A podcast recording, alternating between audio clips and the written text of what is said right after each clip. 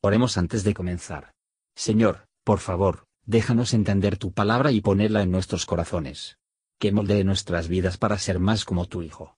En el nombre de Jesús preguntamos. Amén. Capítulo 7 Y después de estas cosas vi cuatro ángeles que estaban sobre los cuatro ángulos de la tierra, deteniendo los cuatro vientos de la tierra, para que no soplase viento sobre la tierra, ni sobre la mar, ni sobre ningún árbol y vi otro ángel que subía del nacimiento del sol, teniendo el sello del Dios vivo, y clamó con gran voz a los cuatro ángeles, a los cuales era dado hacer daño a la tierra y a la mar, diciendo, No hagáis daño a la tierra, ni al mar, ni a los árboles, hasta que señalemos a los siervos de nuestro Dios en sus frentes. Y oí el número de los señalados, ciento cuarenta y cuatro mil señalados de todas las tribus de los hijos de Israel. De la tribu de Judá, doce mil señalados. De la tribu de Rubén, doce mil señalados. De la tribu de Gad, doce mil señalados. De la tribu de Aser, doce mil señalados. De la tribu de Neftalí, doce mil señalados. De la tribu de Manasés, doce mil señalados. De la tribu de Simeón, doce mil señalados. De la tribu de Leví, doce mil señalados. De la tribu de Isaacar, doce mil señalados.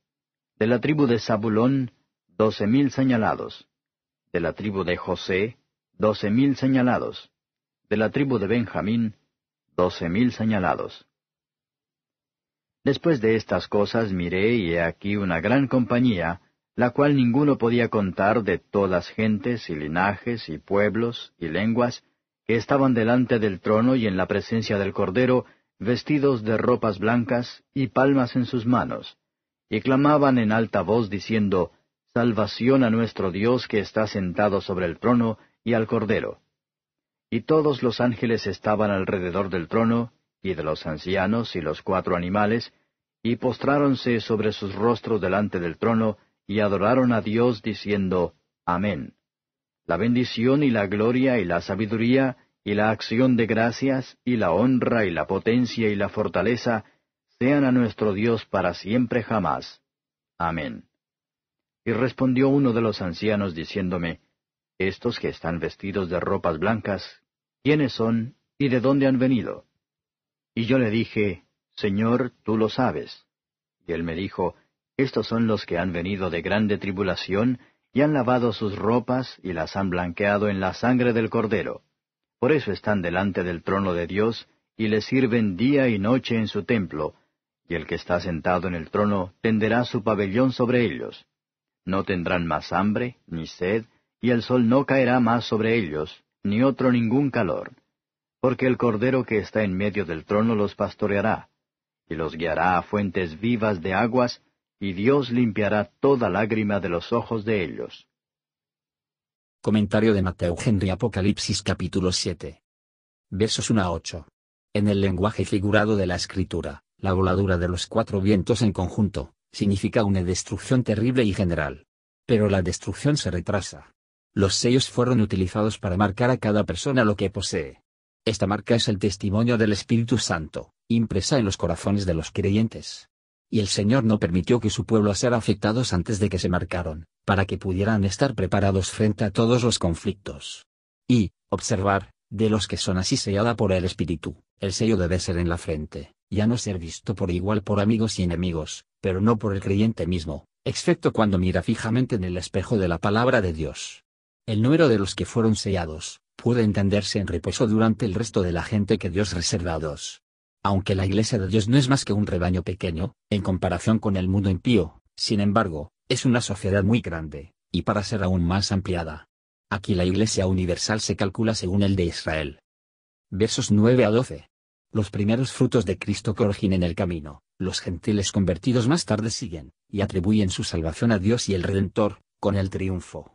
En los actos de culto religioso venimos acercaos a Dios, y debemos venir por Cristo, el trono de Dios no podía ser abordado por los pecadores, si no fuera por un mediador. Ellos estaban vestidos con las túnicas de la justificación, la santificación, y la victoria, y tenían palmas en sus manos, como conquistadores utilizaron para aparecer en sus triunfos. Un aspecto tan glorioso será los siervos fieles de Dios hacer al fin, cuando han peleado la buena batalla de la fe, y terminó su curso. con una voz que le dieron a Dios y al Cordero la alabanza de la gran salvación. Aquellos que disfrutan de la felicidad eterna de ver y bendecir al Padre y al Hijo, que van a hacer en público, y con fervor. Vemos lo que es el trabajo de los cielos, y debemos comenzar ahora, para que nuestros corazones mucho en él, y para siempre por ese mundo en el que nuestras alabanzas, así como nuestra felicidad, serán hechos perfectos. Versos 13 a 17. Los cristianos fieles merecen nuestra atención y respeto, debemos marcar la posición vertical. Los que quieren alcanzar el conocimiento, no hay que avergonzarse de buscar la instrucción de cualquier que pueda darle. El camino al cielo es a través de muchas tribulaciones, pero la tribulación, por grande que sea, no convierte separarnos del amor de Dios tribulación hacia el cielo más bienvenido y más glorioso. No es la sangre de los mártires, pero la sangre del Cordero, que se puede lavar el pecado, y hacer que el alma pura y limpia los ojos de Dios, otras manchas de sangre. Esta es la única sangre que hace que las túnicas de los santos blanco y limpio. Ellos son felices en su trabajo. El cielo es un estado de servicio, aunque no de sufrimiento, es un estado de reposo, pero no de la pereza, que isa alabando, descanso encantador han tenido dolores y derramado muchas lágrimas a causa del pecado y la aflicción, sino Dios mismo, con su propia mano bondadosa, enjugará las lágrimas de distancia. Él se ocupa de ellos como un padre tierno. Ello debe contribuir cristiano bajo todas sus angustias.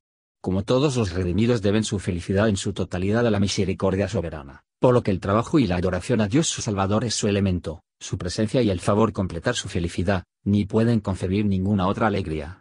A Él pueden llegar a todo su pueblo, de Él reciben cada gracia necesaria, y para Él dejar que ellos ofrecen toda alabanza y gloria. Gracias por escuchar y si te gustó esto, suscríbete y considera darle me gusta a mi página de Facebook y únete a mi grupo Jesús Answers Prayer.